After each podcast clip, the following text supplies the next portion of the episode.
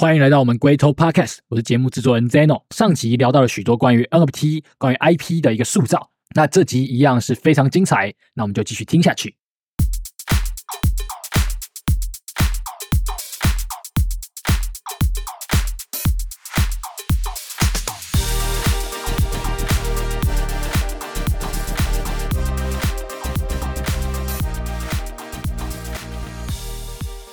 你们如果看过那个呃 b o a 就是那个 B A Y C 的那个 Roadmap 哦，他们当时在五月五月一号在那个销售的时候啊，零点零八个以太哦，那时候呢，他们 Roadmap 的第一条啊，哦，是那个 ten percent，他们要呃 We pay back our money，就是我要还我妈钱。他们那时候没有，还没有发狗，然后也还没有那个变异猴，然后什么连发币都不知道在哪里。那时候谁要去买一个？好像说零点零点零八，这个太太疯狂了，真的。当时当时是有一个叫做呃 Mask 的项目，Mesh Mask，然后他们当时有致敬这个 Mask。然后就是从那里得到灵感，然后来做这个。他他这个故事就是啊，这是一群一群猴子这样子，所以他没有不像说迪士尼这个小美人鱼啊，或者是说呃七个小矮人啊，他们有一个很完整的故事，它其实只有角色而已。对，所以我觉得还有一点很重要的是，就是其实像刚刚龟大讲的一样，我觉得其实这的确也是需要关注的一个点。你要看团队有没有失去他们当初。一开始做事情的初心，这点其实这点其实蛮重要的，就是因为很多的项目其实他们很快，其实比 B A Y C 和就是 Yoga 还快就取得了成功。不知道大家就是可能有玩一阵子，其实应该都蛮有印象，就有很多崛起非常非常快的项目，包含就是零 N One 啊，然后可能就是企鹅那些。那为什么这些项目最后并没有变成至少是第二名或者是龙头呢？那其实我觉得很大一部分是因为，就是项目方其实已经失去了初心，就是说我赚钱起来了，我就是我，我就是表，你们就是应该要听我，我讲什么就该是怎样，就是就是对市场或是对社群，就是保持着一个开始的佛放状态，也没有继续保持它的初心，没有继续我我觉得维持它一开始所所设定的一个形象。对，那这件事情其实当然不同时期加入的人，当然可能大家的目标什么都不太一样，但实际上我觉得项目方对这件事情要负起很大的责任，就是一个社群的走向，它其实是一个就是往后整个发展的骨干，也是我就是我觉得最重要的是，就是你看一个项目最重要的核心，它它骨干希望带给。就是这个行业什么？我觉得他需要有很大的热情，然后并且他可能完成了他当初所有既定目标之后，他要知道他自己是不可能就是只靠创始人一个人把这个项目带到更高的高度，他要找到对的人，继续让这个项目续命，或者是说让这整个行业继续前进。他必须要有一个使命感，然后不能自负，不能不能就是就是满足，然后最好具有一点野心，然后并且就是把社群的。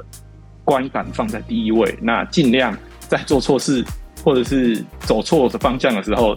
就是及时做止损。那这个是个骨干。那之所以为什么 IP 最重要的原因，就是也也也是在此，就是说一旦你就是我我觉得像那个归归归大的那个，就是一开始思路就就非常好，就是它的确就是 PFP 最重要就是 IP。那很多就是项目它强调赋能这件事情啊，其实我觉得有点本末倒置，因为。你一旦 IP 形象有维持住之后，那其实我觉得那赋能就是一波一波一波的来，就是它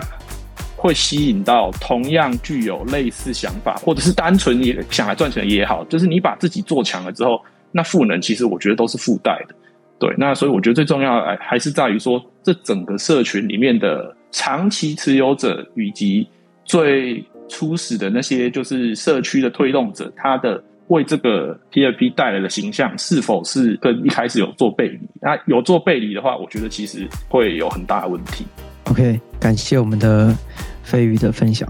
我这边补充一下，可能有些人无法理解，就是所谓的项目方的诚信好坏这件事情。其实我觉得，以 IP 来说的话，其实会发现一开始初期的时候，蛮多周边的商品，直到现在，其实偶尔还是会有一些展览呢。你会发现他们是放着 BAYC 的猴子，甚至最近呢。呃，有些人应该有注意到，连很大厂的叫做 Bicycle 的扑克牌单车牌，这个是因为我们我是电魔术的，所以我知道这个牌子。呃，这个牌他们算一个很大厂的公司，他们也有去做跟 B A Y 去做一个联名的动作，所以我觉得其实短时间内来说啊，可能难看出一个很明显的成效。毕竟一个 I P 的建立要让大家短时间内不一定说要一定要大富大贵的让他大家赚钱，但至少就停留个印象所在的感觉。陆续有人知道说，哎，DIY 是什么样东西，物料后是什么东西，因为周边。慢慢的随处可见的感觉。那同时在另外一个项目方的呈现这件事情，我觉得用一个最近有一个很红的一个新闻案例可以做个举例啊。我不知道大家有没有看到薛之谦的新闻，然后那时候就是说，哎哦，因为他的得了流感啊，然后就是重感冒，然后这时候普遍的艺人的做法就是，哦，我就直接前一天跟抛个微博就说，哦，我重感冒了，所以我不能来了，就这样而已。甚至可能好比说，随便跟他讲个退票办法。但是薛之谦的做法是什么呢？他就是到了演唱会的现场，然后跟大家道个歉，说不好意思，我真的就是身体状况不行了，然后就是陪这些粉丝们聊天，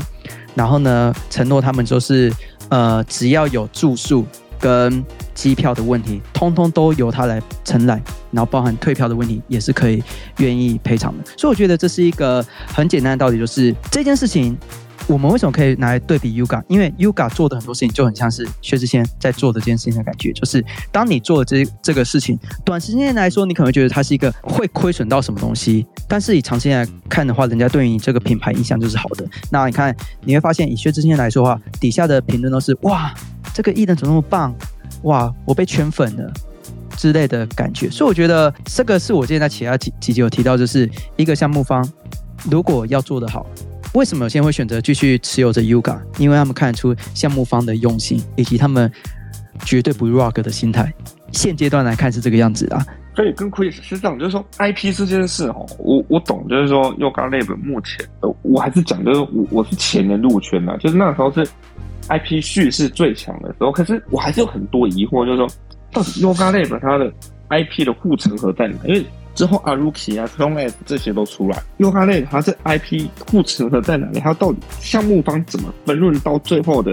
Holder？你知道，就是这样子才能显出来 IP 的特有性嘛？可是在这段期间，我在想，前阵子那个我自己有一些小红嘛，我几只小红，我也在想说，到底这些的具体价值，相较于 Chrome S 啊、Aruki 啊，到底它有什么特别的地方？这样子。IP 这件事情呢，其实我觉得啊，应该是其实它并没有这么容易可以快速的堆叠，所以说其实我觉得就跟呃，就是我们前面讲到的一样，就是你做的这些，不管是跟发也好，实体商品也好，或者是说被使用者拿去做社群、做项目也好，它其实就是一个价值累积的过程。也并不是拿来盈利，你可能只是例如我好了，啦，就是说，因为我实在是蛮喜欢这个好不容易才挑到的 PFP，所以其实我几乎是各大社群跟就是包含 Line，然后 Facebook，就是都是用这张当我头像。其实它其实就已经有点像是飞宇的这个这个名字做做强绑定，其实它就是一个价值沉淀的过程，就是形象绑定这样。所以我觉得说 IP 这件事情它变成是没有这么能够。直接量化很难，很它其实很难量化说这个 IP 到底现在值多少钱。那这件事情它怎么拿来使用？那使用的方式以及它经历过了什么事情，它其实就是另一个，我觉得并没有这么。容易很快的可以看到说它带给你呃马上你可以把它拿来兑现或者怎么样，但实际上你看到哎我不知道大家有没有经历过那个就是以前那个白单时期，对，那那个白单时期其实很多项目方式你进去就是你又该验一下钱包就给你白这样子，那这个其实我觉得就是一种 IP 的显现，就是说你会希望说哦就是你的持有者也有这些社群的人，那你会希望你的。可参与者或者是你社区早期的推动者也有这些人，当然目标就是这些项目的目标，我们没办法知道，但你可以知道是说这个 IP 有在慢慢的出圈。那现在我觉得一样，推游戏的话，它就是一个尝试着让这个真实世界行为跟恋上行为都有进一步得到更多互动的可能。那你只要一互动，那你每分每秒你的互动都是在对你的。就是 P F P 做价值沉淀。OK，那这样回到到我们的那个归大的问题嘛？这件事哦，就是现在熊市哦，我很常想这一些事，就是说，呃，当你啊，就是我我在前年底入圈的时候，我觉得 B A Y C M A Y C 它算是 Web Three 的黑卡，然后就它的黑卡的意思就是说，你是一个顶级会员证，你去任何地方呢，你都可以吃免费的 buff，就是所有项目方会想办法给你好处。这个 IP 价两件事，就是回头看观察整个过程中，项目方呢就是说 Yoga 类当中呢，他用很多方式去回馈这些 holder，就让他享受到这些黑卡几点的权利。这几点权有两段，就是说自身性，就 Yoga 类的本身，它不管是 BAYC 啊，或者是猴币啊这些，它用很多的金钱方面或者是 NFT 方面去回馈这些 holder。然后另外一块就是外部性，就大家都想要蹭这个 IP，在熊市这一些事情哦，这优势会瞬间丧失。你看现在那个项目方会免费的送送的东西，然后 Yoga 现在他如果是继续的他 IP 外溢哦，还出大麻烦。他知道他 IP 不能再外溢了，所以他才继续搞一些你其他领域，他想办法把用其他领域去把他这些 IP 外溢啊。这我自己的理解，但是在下一个模式，就是说，他假设金钱有外溢到 NFT 上的话，他可能当初的叙事 IP 外溢，还有这一些当初的优势又会再回来，而且 Yoga 他可以通过 GameFi 这些创造他一些优势啊，我我是这么想。但是回到我刚刚的问题，就是他当初这些护城河够不够强？就是他到底其他项目方能不能布置？这是我最大的抗胜啊！所以我自己还是有推一些。是有一些小红嘛，但是我一直在想，就是说，当下的竞争者进来以后，他有没有办法透过一些呃 lynch market，可以用什么样的角度进来，然后他反而获得这 Web Three 的黑卡，就大家都都想来蹭他，优势就都没有了。这是我自己的解读啦，我一直在观察这件事啊，只是我我以传统的金融在想这些事啊，蛮蛮认同的，就是就是 IP 这件事情，其实就是这是这么回事，就是。它要能够被超越，其实都是有可能的。其实这这绝对是可能不可能否认。就是说，你一旦有一个很强、很轻，然后来头又很猛，可能又一样带有对社群的重视程度，保持初心，就是它一切全部到位，我觉得一定是有可能会被超越。这这这绝对是可能。到时候如果真的出现的话，其实。那就 那就上吧，大大家就是好好抓紧，这就是难得又再来一次的，就是造福机会。但是我觉得所有归大刚刚讲的东西，我非常认同。就是 IP 其实，呃，就是以归大刚刚的趋势来讲，应该是比我们还要熟悉。就是因为其实 Web 三很多都是在模仿传统金融的一些叙事，然后再看有没有什么拓展的可能性。我我举一个很简单的例子，就是说 Web Two 汽车品牌，就是像 B M W 宾士，在传统上它已经是豪车的标准版了，就是像现在 Web Three 的 Yoga。可我我我就在想 IP 这件事哦，在 Web Three 假设哦，Yoga Lab 有一个类似特斯拉这种东西，对它一个崭新的概念，然后把当初 Yoga 的优势拉过去，在下个牛市 Yoga 可能就不能那么强。我一直观察这件事，当然我没有足够的能力去判断说哈，在 Web Three 的 IP 这件事到底有没有一个特斯拉串得出来。我我认为我现在还没有能力去判断啊，只是说看那个推特，很多人在讲说，哎，现在就是说，呃，比特币经过几个牛熊啊，现在还是很强，可是 Yoga 它才经过第一个牛熊，可是我我就是想说，Yoga 现在到底护城河强不强啊？所以我也想说这个议题，都跟大家讨论看看啊。对对对，就是如果出现更强，的确是有可能像特斯拉这样把宾士啊那些直接拉过去。但是以眼下，至少我们先着眼眼下的话，就是横向去观察项目来说，目前最强的还是 Yoga，当然。如果出现一个非常强的话，那绝对不要犹豫，大家就是一定要好好把握一个。如果新的出现的，在一个这种超等级的项目出来的时候，我觉得不会很难发现，就是它一定会让整个赛道、整个行业都在尖叫，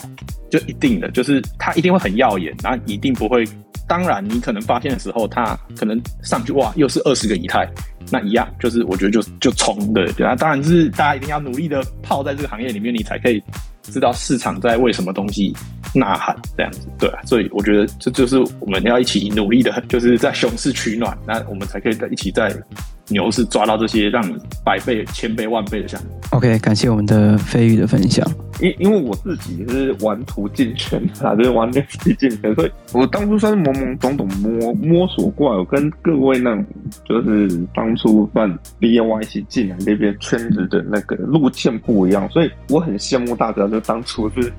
B A Y T 入圈，其实我到后期我自己是差不多在八一买一只 M A Y T，我我其实很压抑，这也是我自己目前看到的 Yoga 最大优势，它就资本优势，就是说 M A Y T 八一嘛，我我不要讲活地，就是我整个过程我光领的白单我就回本，可是就是说这回归到资本优势，就是说 Yoga 那本目前在 B 轮，假设这东西还能生存，你如果还在 B 轮的话，你其实你的股份可以在资本。意进来的话，吼，就会跟你的当初的 M A Y C B A Y C 一样，你很快你就可以回本。下一个牛市假设是 B A Y C，它这些方法还行得通的话，其实还是不错啦。对，不过像飞鱼哥讲的没有错，就是说，假设我们待在 N F T 的圈子，吼，这些东西我们一定可以感受到了，只是到时候大家要互相提醒嘛。没关系，我相信我们群主呢一定会有各种的阿法，好不好？那我其实我觉得刚才提到的概念就是。依照之前的经验来说，你看，像当初比较牛市的时候，其实很多的大品牌都有进军到所谓的 NFT 市场。我举来说，像应该 Nike 跟那个什么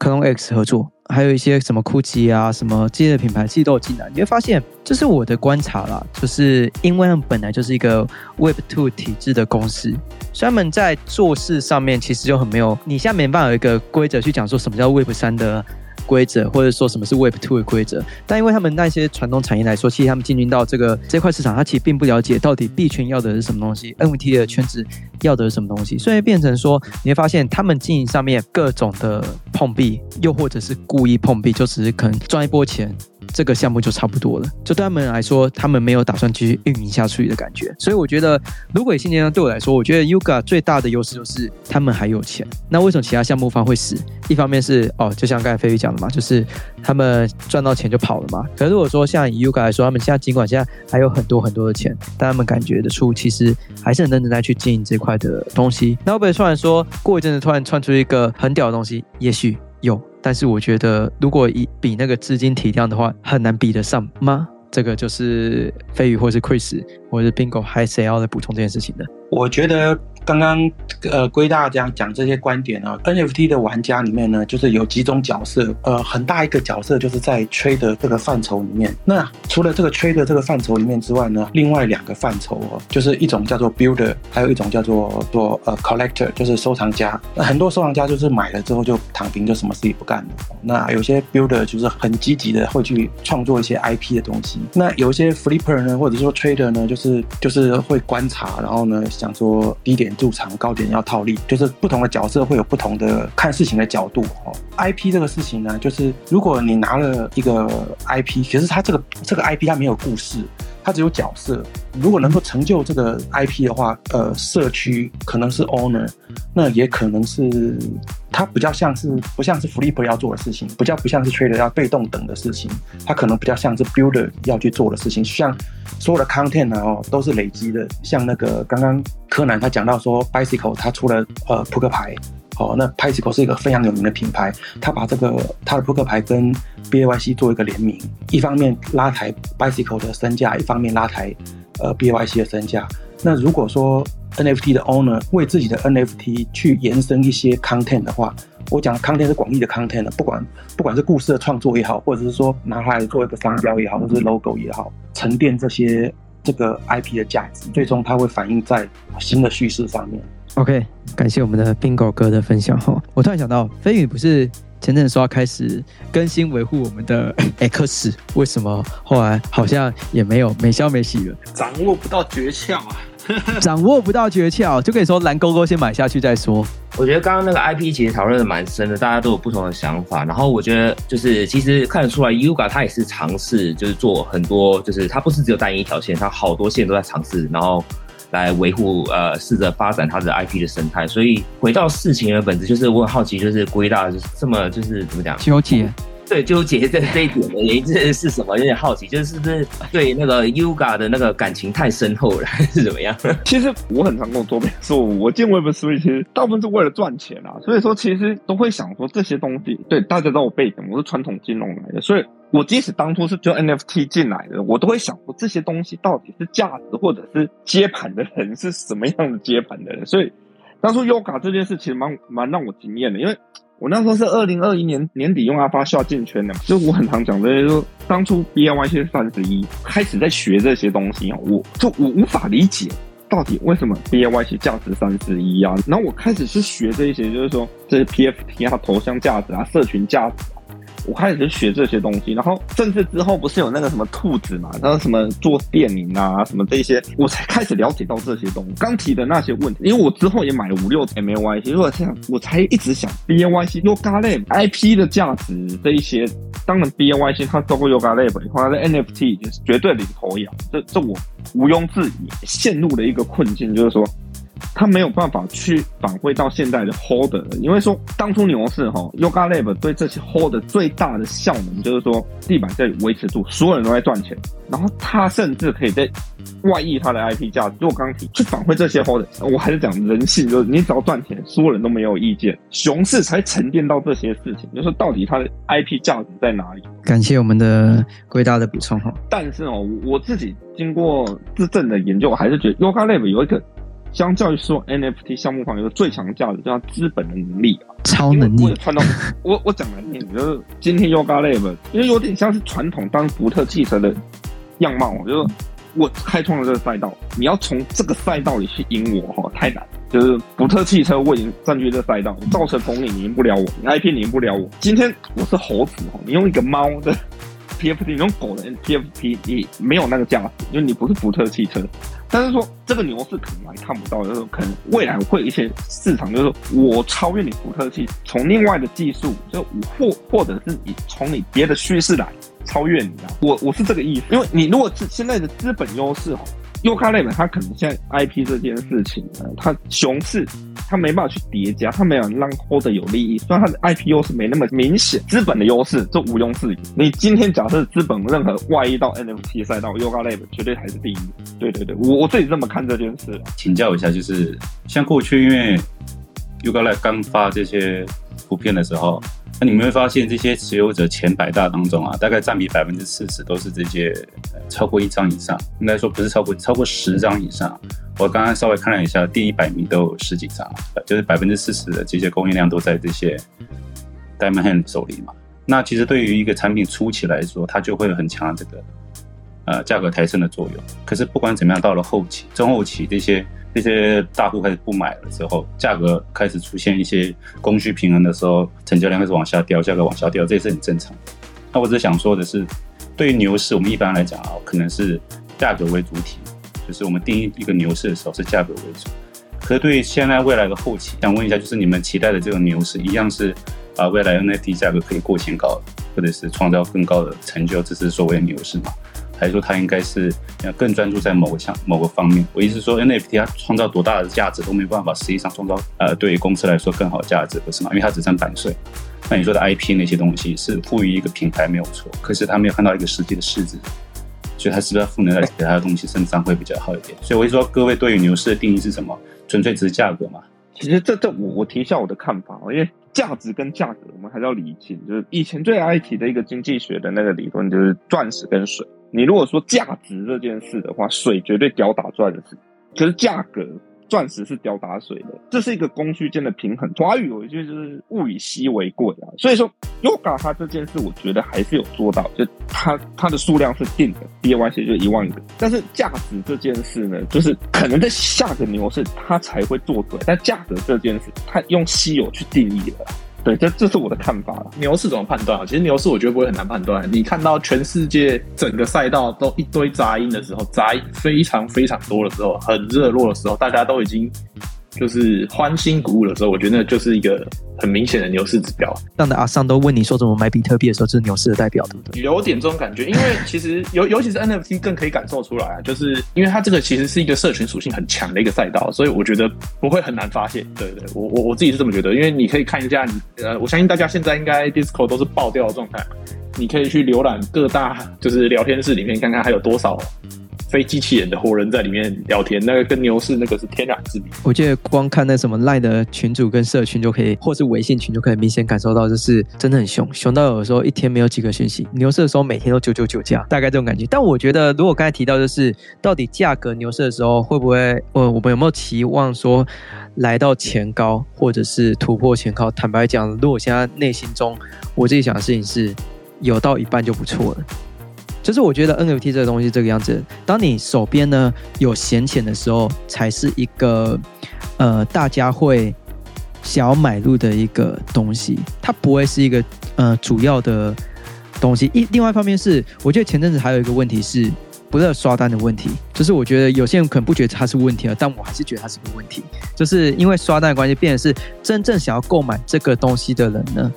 他也不想买，因为他觉得说会不会买了之后呢，又被这些呃 farmer 给搞掉。一方面是平台问题，另外一边可能就是市场现在真的太熊了，你连比特币一天的这那个什么交易量都非常少，非常可怜。我觉得现在熊到极致的情况下，大概就就 就就只能这样，不然怎么办？我还是以圈外人角度在讲 NFT 这件事啊，我嗯。对我讲酒喝比较多，讲比较多好。来，NFT 哦，我自己定义成三段，就是第一段是艺术品。你如果艺术品来看的话，你以下艺术品的市市值，Web Two 艺术品的市值跟 Web Three 的艺术品市值来的。不成比例嘛？那再生是奢侈品嘛？这这也没话说。然后再就是说，RWA 这一块 NFT 吼，它以 Web Three 来看，还是最接近于 Web Two 进圈的一个管道了。像我这种传统金融的，你刚刚讲说你买一颗币啊多少钱？没有人愿意接受。可是说你刚讲你买这个头像可以进一个豪华俱乐部，我觉得。大家是比较容易接受，所以 NFT 吼，它有点它是我自己看它有点像 Web Three 的一个接口。那它这过来吼，它做的这些市场应用其实很广。上个牛市吼，我自己看它没有做出来跟实物的结合、艺术品的结合，甚至于奢侈品这些全部都没有。但我一直在看那些，就是说 NFT 下个应用吼，会不会在下个牛市做出来？我我自己认为吼是一定会有。然后。它一定会有一些颠覆性的东西出来，只是我没有能力评判。对，但是 NFT 这东西哦，一定不会灭。但是 Yoga 哦，我无法判断说 Yoga 的下个牛市会不会能不能像上个牛市那么，就无法判断。但是下个牛市要比 Yoga 更火的东西，我觉得一定会有。对不对，这是我的看法了。NFT 这个东西作为 Web Two 跟 Web Three 的媒介，它太强，不管说它的功能性、它的易用性。或者它特征那些太强了。我觉得，如果说以 Web Two 好入圈，我觉得还有一个很大的问题就是，如果下个阶段或是某一天突然间有一个开发商就是搞一个就是无脑创钱包，然后同时你又可以买 NFT 的话，其实我觉得可能也许可以有效的拉抬这个市场嘛。因为主要是我觉得现在呃门槛对于一般人来说还是太高，因为像你归大人说你是。呃，因为 NFT 关系才进这个圈子，但是因为你本身就是脑袋就是比较聪明一点。可是对于很多好假假设今天路上一个大妈问你说：“哎，我想买个猴子，你要怎么从零到会教他买买猴子这件事情？”这坦白讲，真的是一个比较困难的事情。我坦白讲，这样子所以说，你说服一个人买 NFT 跟买币哦，其实是有差的。因为 NFT 不管它的社群性、它的炫耀性，或者是它的那一些。就是认同感哦，我我觉得是真的是最好入圈的了。就是，我当然了，当然，赌以 NFT 作为 Web Two 跟 Web Three 的一个接口，我我觉得潜力无限。那 我还是回到我刚说的，就是它像个叙事怎么展开哈，我觉得这很难，但是它一定会展开。我自己也也觉得归大讲的那个蛮好的，就是就让我想到，哎，我又想讲 Gary V 讲的一句话，就是他他对 NFT 的看法，就是就分享给大家听一看，就是说目前像。像 Web Two 啊，大家会有需要买那个，比如说画艺术品啊，然后放在家里。然后其实这些购买力呢，他觉得未来的会移到 Web 三里面，因为他认为说，像我们现在现在如果有有人买一些手表啊，或者说呃画啊，都是挂在家里的，没有人看得到。但是 NFT 是随时可以看得到的，就是说大家会知道你买得到。所以说大家呃，他觉得说未来这个购买力呢会渐渐移到。NFT 的这个呃里面去，因为这个需求其实非常大嘛，在 Web Two 里面，不管是艺术品、古董啊，哦，或者是呃劳力士这些奢侈品，他渐渐觉得会慢慢移到这个 NFT 里面。我觉得这个就是，我觉得 NFT 为什么不会，他觉得不会灭，然后我也我也非常认同的一个理由。然后如果说这是以可能以比较宏观的方式去去看这个 NFT 的这个赛道，那如果说你说 Yuga 会不会？灭的话，这个就这真的不知道。其实目前来看，他确实希望最大。但是，呃，如果很专注这个问题的话，可能就是就是对 Yuga 的感情太深，或者说可能呃下下太多本，所以才会非常注重这个问题。如果呢，今天呢，你朋友刚好有个闲钱，大概二十几个以太，你现在的心态会推荐他买后置吗？我觉得一样啊，就是要看他能不能睡得着这件事情啊。如果他对他来说这是睡得着，而且他。就是他有一定的钻研的话，我其实不太推荐说就是直接叫人家买任何东西。我觉得再好的东西，你没有一定研究的话，我觉得都都不适合投入。我 我自己比较古板一点，我不觉得就是说应该要跟任何人的就是无脑跟单这件事情这样。嗯，对，那刚好也从这个角度出发，我就是刚好就是最后做一个补充，就是说。因为就是大家，我相信大家来这一圈里面，就是做了多这么多付出，或者是说大家初心其实一定都是来赚钱的。所以说，就是其实我觉得赚钱这件事情，就是呃，跟这个这个圈子目前来说，刚好是一个很早期的状态，所以是很多很多机会。所以我们可以看到很多很多的造富神话。其实这个圈子更吸引人一点，其实我觉得是它几乎就是走在人类金融跟科技的交汇点的最前线，就是。所以说，它会有很多很多技术，其实是非常非常迷人的。觉得大家如果刚好在熊市啊，其实可以挑一些过往，或者是说你要挑最新的、最红的技术来看，我觉得也都都都不错，都是一个蛮适合的时间点。就是说，如果说可以先把赚钱先摆一边，就是先不要看它短期或是中期的回报。可能对自己喜欢的赛道做深入的钻研，呃，不管是 NFT 也好，DeFi 也好，大饼也好，以太或者是 Caspa 也好，那你只要钻到一定程度的深度之后，你就会跨过那个门槛。就是那个门槛其实很高，就是说你要比学技术的人还要懂这个金融，你还要比那些学金融的人更懂这个赛道的技术，那你还要比。都懂的人更懂这个社区。那你如果全部都达到一定的门槛之后，你就会发现新世界。就是你会有点像是昨天那个，就是那三位就是 Caspa 矿工的那种感觉。我非常能够体会他们心情。他们一定是打通了他们的，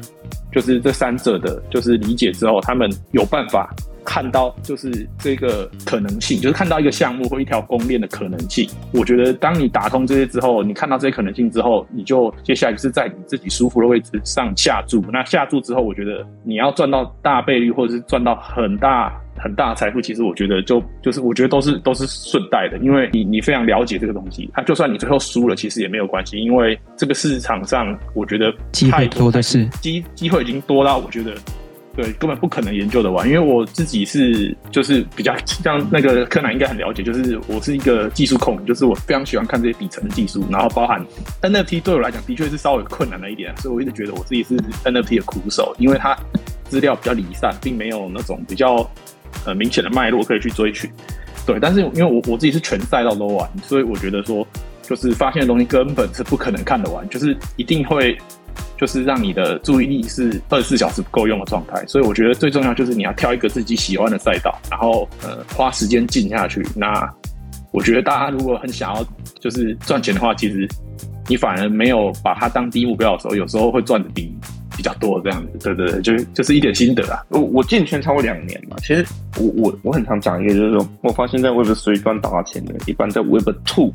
呃，都不会太差，但是我讲不是太不会太差，不是不是说这些人比较优秀，因为说你如果哈，我我讲难听，你说今天比特币今天跌七十趴，你可以忍住不砍，就是因为信仰需要你有一定的经济支撑，你知道就是我我讲 Web Two 不差，就是说你今天在 Web Three，，因为 Web Three 本身波动太大，你如果可以扛得住这个波动，你可以低点，你知道，嗯，它会往上。你能忍住不砍，你有 Web Two 的一定力量去支撑这些人哦，在我看来才是赚大钱。回到我讲的就是说，当就我很多偏见，我自己在看做高杠杆合约，为什么在现在这种。市场很难赚大钱，也是因为这样，就是说你能够在，我还是不要讲说闲钱这一种，就是因为任何钱都不是闲钱，但是说你有办法在你的日常生活下扛得出这种波动，你比较容易赚得大钱，就盈亏同源，大概是这个意思吧。对，你可以承受这么多的波动，你才配得上赚那么多的钱。OK，没错。我的话，我自己是觉得，想要赚钱这一块，我觉得像我在这一这一轮周期呢，就是也算是刚进来嘛。然后我也是，就是赚了，然后没有守住钱的那一位啦。然后我觉得，对于有守住的，我认为他们一定是比我们更早经历过，就可能上一轮周期就已经关注在币圈，而且对这个研究很透彻。所以说，我觉得对于这一轮失败的或者说 跌倒的朋友们，我觉得也不用太想太多，就是保持敏感跟保持在市场上，终究会得到我们点果嘛，是不是？我是这样。果实。就会收获到一个美甜美的果实。我我自己在金融业待那么久，就是你在进金融市场百分之九十啊，就是说他会在牛市的尾巴最疯狂的时候进来，所以所有人啊，就是大部分人在第一波牛市是赚不到钱的。嗯，他曾经被账面暴富，但是大部分的人都是在第二波牛市才赚得到钱。对，Queen Chris 刚说了，就是我们曾经都在账面报复过了。所以我进币圈也是这样，我我上一波牛市也是上面有一些获利，我也是没守住。我我自己回头，我之后哈，就我去找了曾经在币圈现在赚的九位数、十位数身家这些人，第一波牛市都没赚到大钱，之后都知道了，就真正赚大钱都是第二波甚至第三波牛市赚来的。我这边刚好今天跟了一个大家可能认识，他是外汇市场的一个大佬。那我发现啊，其实我觉得有时候很大家最爱看，就是说哇，这个人怎么又赚那么多钱，怎么那么快就资产就 A 十啊、A 九啊之类的。可我觉得大家可能最常忽略就是会不会这个人其实。呃，在上一轮或是他的 Web Two 或是他的其他产业是有亏过钱的。我觉得真的有遇到亏钱的人啊，因为像我遇到那个人，他是在他的 Web Two 的产业，因为疫情期间亏了两三千万，对，负债两三千万。呃，透过学习，不断的学习，然后去让自己振作起来，然后去学习交易什么之类的，然后现在就变一个蛮厉害的交易员，就是帮人家去用人家的仓位去做单，然后抽多少钱之类的。所以我觉得。熊市这个时候啊，如果大家觉得哎赚钱好难过好难受啊，其实我觉得不用那么难受，因为其实大家都有受伤过跌倒过。那我觉得能不能振作起来才是一个重点。我今天刚好发一篇文章关于吸引力法则，我觉得这件事呢是一个大家非常值得去看，就是呃大家可以看一下老高的影片，我真的觉得那部影片真的太棒了。就是尽管有些人觉得老高就说书人，有些话听听就好了，但我觉得他那部关于讲吸引力法则，会让你意识到说，哎，到底为什么可能我在这这个市场上面我会有点那种有点。丧失意志的感觉，或是找不到生活重心，或找不到目标的感觉，那也许只是你还没有去思考说，哎，我觉得我们都要给自己一个期许，就是就给自己一句话，就是我相信下一轮牛市，我一定是会赚大钱的。那就去思考说，我赚大钱的画面什么画面啊，什么之类的。我觉得我相信，当你有这样磁场能量出现的时候，你会更愿意去尝试很多事情。尤其在这熊市的情况下，我觉得大家最适合就是像刚才前面飞宇或是麦克哥或是 Chris 讲的，就是有些人是选择躺平，那有些人呢是选择呃在这个时间段没事的时候就多读点书，然后多去钻研一下，然后可能多看看 Twitter，然后多去研究一些各个项目的内容。那也许你可能在某个时间点就刚好，哎，脑袋就被贯通了，就瞬间清醒了，就知道哦，原来我在干嘛。我觉得相信很多人进来这个事情上是懵懂无知的进来的，但我觉得一直都是在懵懂无知的情况下，不太可能大报复。然后坦白讲，我觉得啦，所以这也是我最近的一个醒思跟醒悟吧。好，那有没有其他人要补充的？谢谢飞鱼 Chris，谢谢柯南，谢谢 Bingo，对，谢谢 Ben Long，谢谢，感谢大家，谢谢，拜拜。好，谢谢大家。本期节目就到这边。那下集一样是满满干货、硬核的内容。那如果还没有追踪、订阅、分享，甚至还没有加入我们龟大的顶级社群的，记得在节目资讯栏里面都会提供连结。那我们就话不多说，赶紧赶紧上车啦！那我们下集见，拜拜。